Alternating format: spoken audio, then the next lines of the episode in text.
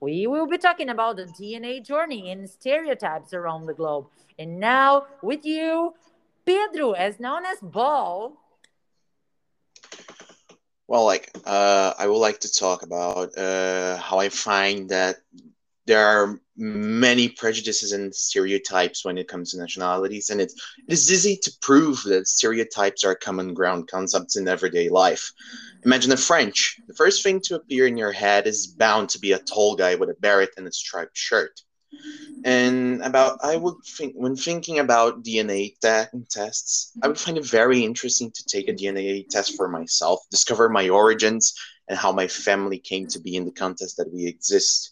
I actually know a little about my genealogy, and I find it very satisfying. But I would choose, if I had the choice, to be English because I find their story and cultural mix interesting.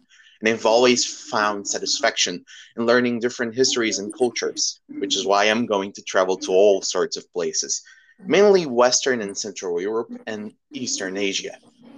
I wouldn't hire a photo detective, however, because I think that there are some things which must be discovered by oneself.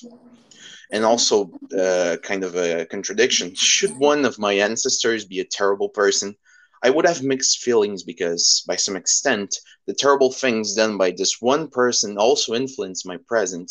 So, denying its existence would also deny who I am. But at the same time, it's not a good feeling to know that my life exists as it is through the work of dreadful crimes. That's brilliant. Thanks a lot, Pedro. Bye bye. Bye.